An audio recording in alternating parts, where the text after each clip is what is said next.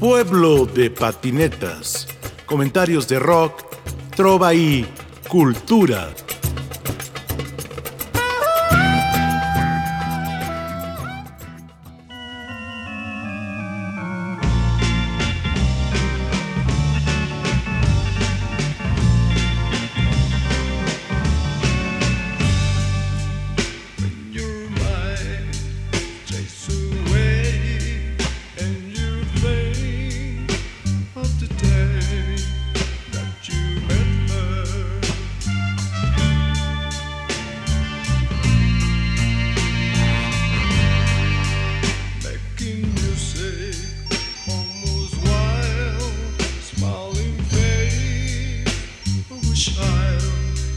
you so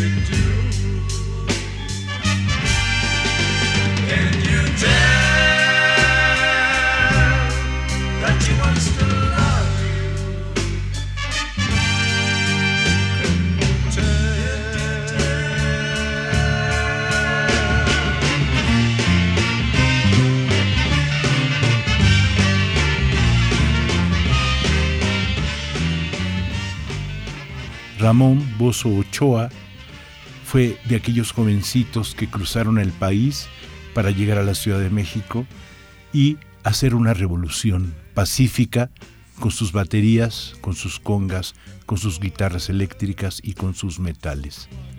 Actualmente tiene el proyecto de Peace and Love Forever. Ha sido baterista de náhuatl, de repechaje y ha estado en muchos proyectos directamente de Tijuana, de Guadalajara y de Coyoacán, tenemos a Ramón Bozo Ochoa en Pueblo de Patinetas.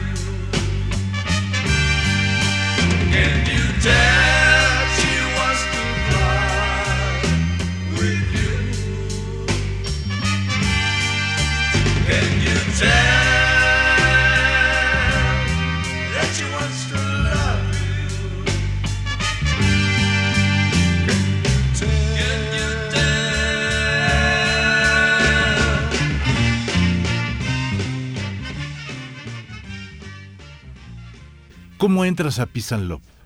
Entré a Pisan Love cuando mi hermano estaba aquí en México. Me habló Felipe Maldonado. Me dice, ¿quieres jalar? Nadie, nadie quería jalar con Felipe Maldonado. De músicos, nadie, nadie quería. ¿Por su ego o por qué? Todo puede suceder. No, yo lo sé, pero estamos haciendo un análisis de hace más, de hace muchos años, porque porque él estuvo el último Peace and Love en los 70, 74. Ajá. Sí, y te digo, y estaba el diablo, estaba en la guitarra. El diablito, sí. Estaba el diablo, estaba el foco, Felipe y yo, éramos. Tocábamos, nos oíamos bien y todo, pero ya cuando llegó Ricardo, y te lo digo, fue mi temor de que Ricardo me fuera a sacar de, de Peace and Love. Y comenzamos a ensayar, comenzamos a ensayar. Vas bien, vas bien, síguele así, y esto, y, tan tan. Y fue cuando hablamos con Ramón ya para venirnos a México. sí trabajamos muchas tardeadas en, en, en, en Tijuana, en cines, este, las fiestas patrias que siempre se hacían en, en, en un, en un llano. Todos los grupos de, de Tijuana, todos tocaban. Pero ahí fue cuando en realidad yo entré con Peace and Love. Y te digo, y, y el, y el- el Tito, Tito Portugal, es el verdadero pianista de, de Peace and Love, ¿no entiendes? Pero es lo que siempre me dijeron, es, pues tú eres el original, güey, tú, tú, sí, tú eres el único que aguantaste todo, ¿no? Y te digo, pasó Lalo, pasó el Bozo, pasó el. Exquisito, pasó Beto, Beto, el, el- el baterista que era de- al último de los Duk Duks, que fue de los Five Fingers también. Sí. Todos ellos pasaron por ahí, pero pues, a mí me, me llegó la gloria, ¿no? Y cuando llegamos aquí, supimos de las tardeadas, ¿no? Sí. Que ahora todo el mundo le dice hoyos funkis, pero Sí. yo las conocí como Las tardeadas. tardeadas. Y ahí fue donde fuimos, y fue en el, aquí en el centro, el 16 de septiembre, con Álvaro, y ese día tocaba Factory y Low Army. 1970. 70, exacto. Sí, 1970. El 70, sí, porque eso fue cuando llegamos en el 70. Ustedes abrieron un camino. O sea, sí estaba eh, Factory, el único, de- y, pero, lo- pero Love Army, y ustedes, o sea, abrieron un camino. Porque lo, lo demás eran, la generación anterior eran covers. Y ustedes sí hacían versiones y hacían música original. Fíjate que acabas de tender un, te- un tema que, que, que yo nunca lo había pensado, ¿eh? Y eso es cierto. Cuando llegamos nosotros todos, todos éramos los hijos de marzo, este, Led Zeppelin, eh, Gran Funk, y, y Atro Tool, lo que tú quieras. Low Army era rolas de Chicago, Seventeen y todo lo que tú quieras. Pero en realidad cuando se comenzó a hacer la música original, original, que fue cuando sacó Low Army Caminata Cerebral. Y, y, y ya- y ya viste que se la prohibieron en el radio, ¿no? Sí. Fue la primera canción prohibida. Sí, Sí, fue la primera canción prohibida. Y de ahí comen- todos, todo se comenzó a, a- a hacer grabaciones en, en inglés, unos en español. Para mí, eh, a mí me fascinaba el, el enigma, bajo el signo de Acuario. Uf. Me fascinaba a mí, ¿entiendes? Pero en, en realidad, los que comenzaron a hacer toda esta onda, tanto Peace and Love, Ritual, este Bandido, Low Army, el Three Souls in My Mind, porque son los que más grabaron y, y- y- y este Enigma. Así que yo me acuerdo vagamente, ¿no? Y Tinta Blanca. Claro. Son los que más comenzaron a grabar, porque ya después comenzaron a grabar canciones, los demás, ¿no?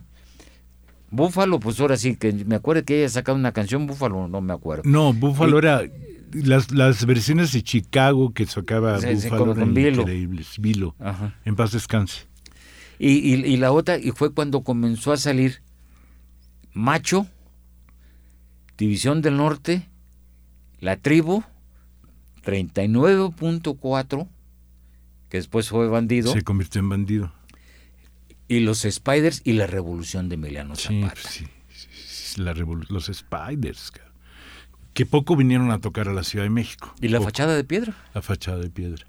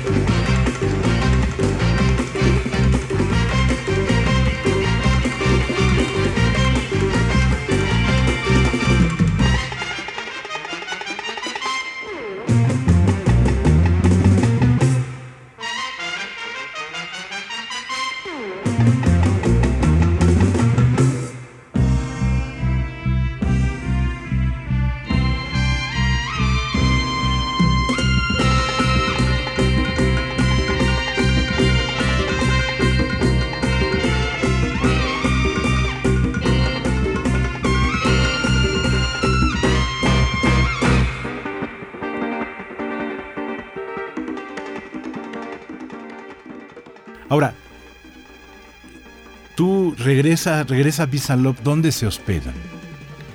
Oh, una señora preciosa, la mami. Estaba en Beristain, 22, entre José Tecuellar y Avenida del Taller. Ahí estaba la mami, donde llegaban todos de Tijuana, todos de Tijuana. Duk Dugs, Zafiro, Grasson Flower, este, Peace and Love, todos los que venían de Tijuana, todos llegaban ahí. Y, era un convivio bien padre. Y vuelvo a decir, si alguien fumaba mota, nadie se daba cuenta. Nunca en la casa llegó, llegó el aroma a, la droga, nunca. Que yo me acuerde. Pero la mami fue una chulada, nos aguantaba que no le pagáramos a veces. Pues como si venían en el camino todo el tiempo. Sí, pero todos, ahí estuvo, descanse en paz, la mamá también de, Armando Nava. Sí, la señora Nava que estuvo donde tú estás sentado. Sí, y, eso sí, sí es cierto, nadie ha hablado mucho de la, de la mami. Sí. Que sus hijos era el manito y este, ay, no se me olvidó el otro, que le decían el amor, porque tenía, hacía las tareas el amor. Sí. Pero de ahí la mami, ahí donde nos hospedábamos, nos aguantaban nuestras borracheras, nuestras pachangas, nuestros ensayos, todo nos aguantaba la mami. Esa fue una señora, y sí cierto, nunca, nunca se ha hablado de la mami.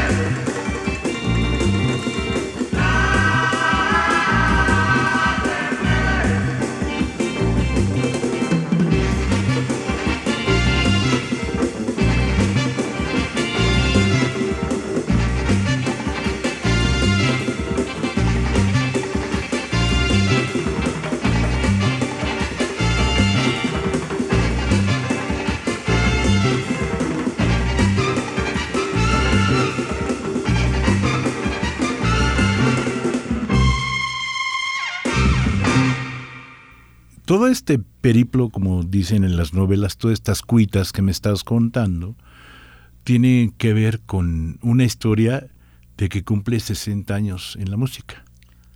¿Sí me Exactamente. Cumple 60 años activo con Pisanlo Forever.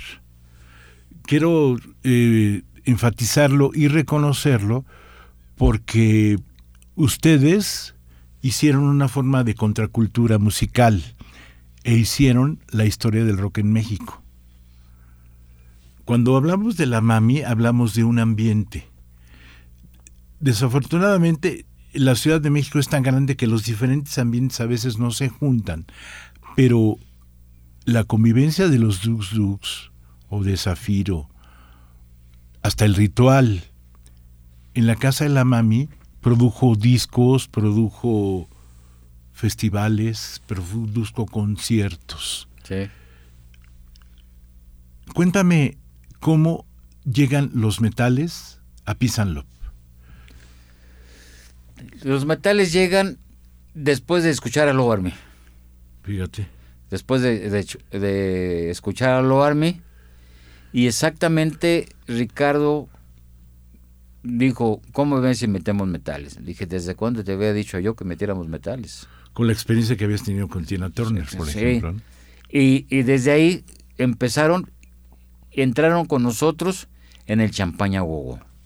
Y me acuerdo que las primeras canciones fue El Vehículo, Hazme Sonreír de, de Chicago y cositas así. Ahí, exactamente cuando entraron ellos, la primera canción que se hizo original fue el tema de Peace and Love.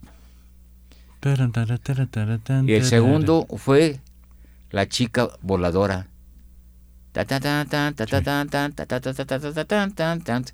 Y luego de ahí fue Mujer voladora, Fly Lady. ¿Cómo se adaptó la banda a los metales que necesitan partitura? ¿Cómo fue ese trabajo? Aquí el cerebrito era Ricardo. Ricardo le pasaba las figuras a cada uno de ellos, al sax, trombón y trompeta, que tenían que hacer, tú haces esta en este tono, tú haces en este en este tono, tú lo haces en este tono. Aquí termina en el acorde, o aquí termina eh, en unísono. Sí. Son- Ahí fue, porque cuando entraron, el, el prim- el primer solo de Eustacio Cosme, Descansa en Paz, el trombonista and Love, todos nos estábamos riendo.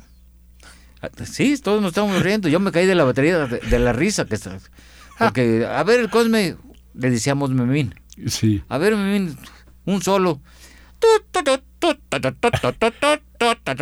Pues todos estábamos muertos. No.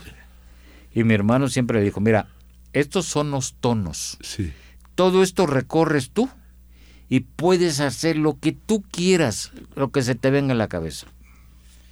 Así fue como ellos comenzaron a saber solear. Tanto como el Salomón, Sí. que pitaba agudísimo, y, y lo traíamos a carrilla tocando, ahora sí, que tocar agudo, porque en ese, en ese tiempo estaba, que salió la banda Bill Chase. Sí.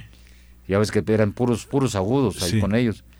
Y ahí fue, pero Ricardo es el que hizo toda la música de las canciones. Que puso ahí que, que Ramón Torres y que Felipe Maldonado. Eso es mentira. le dije- por eso le digo, ¿y por qué nunca me pusiste a mí, güey? Sí.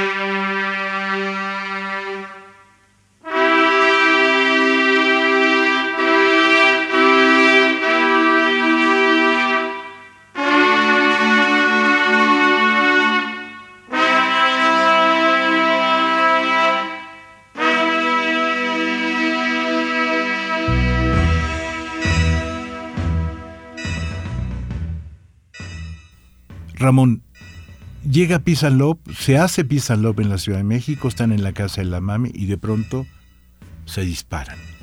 Están sonando en AM, de la AM de esa época, pero está sonando el tema en, en Radio Capital, en Radio Juventud, antes de Avándaro.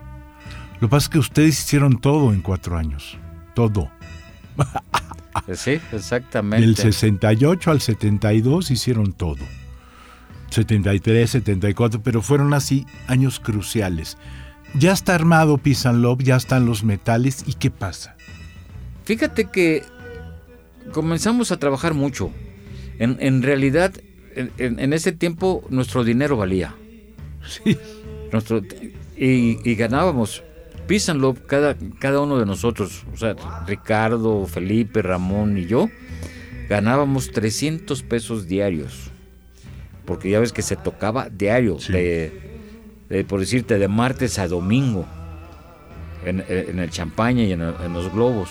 Aparte, tres o cuatro tardeadas. Entonces, ganábamos bastante bien todo, todo comenzó después, después de Avándaro porque como, como, como que comenzamos a perder el piso. Que, que como que Ricardo no hasta eso Ricardo siempre tuvo los pies bien bien puestos en la tierra. Los metales no les echo nada de culpa a ellos porque pues en realidad el trombonista de Oaxaca José Cuevas y Salomón de Costarzar, Guanajuato.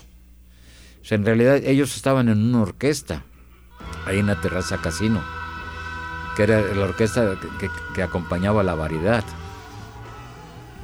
Entonces estaba, que, que el que dirigía la orquesta era Beto Valtierra, el que hizo el tercer ojo. Sí. Entonces, de ahí cuando les hablamos, pues sí, les gustó, pero comenzaron a ver la, la- ahora, ahora sí el cambio musicalmente para ellos, ¿no? Entonces, sí fue una cosa de que comenzamos a perder el piso, cada uno de nosotros. Unos más, otros menos, ¿no? Pero sí, y, ya estábamos preparando el segundo LP. Sí, por eso es. ¿Sabes qué sucede? Eh, hay como una situación ahí que tiene que ver con la historia de la ciudad. Porque estás hablando del champaña gogó, de los globos, y luego vamos a las tardeadas, tanto en la periferia como aquí, pero a ustedes les tocó más bien el centro de la ciudad. Pues sí, pues nos tocó Tepito, el Veralvilla, todo, todo Sí. eso, todo nos tocó. Y luego Centroamérica. Centroamérica.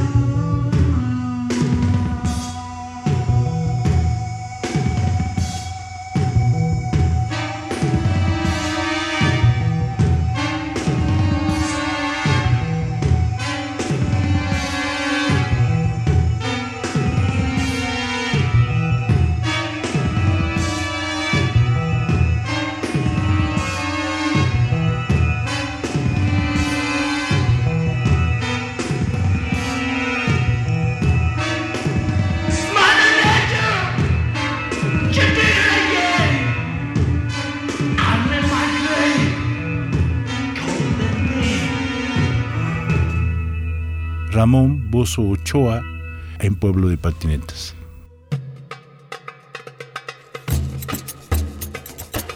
Pueblo de Patinetas. Comentarios de rock, trova y cultura.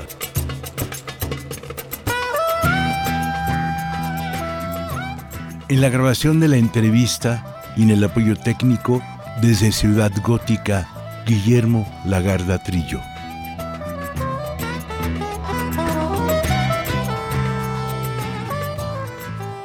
En la producción, Ricardo Montejano, Analía Herrera Gobea, Sayuri Sánchez, Lupita Morales, Juan José Escobar Arroyo.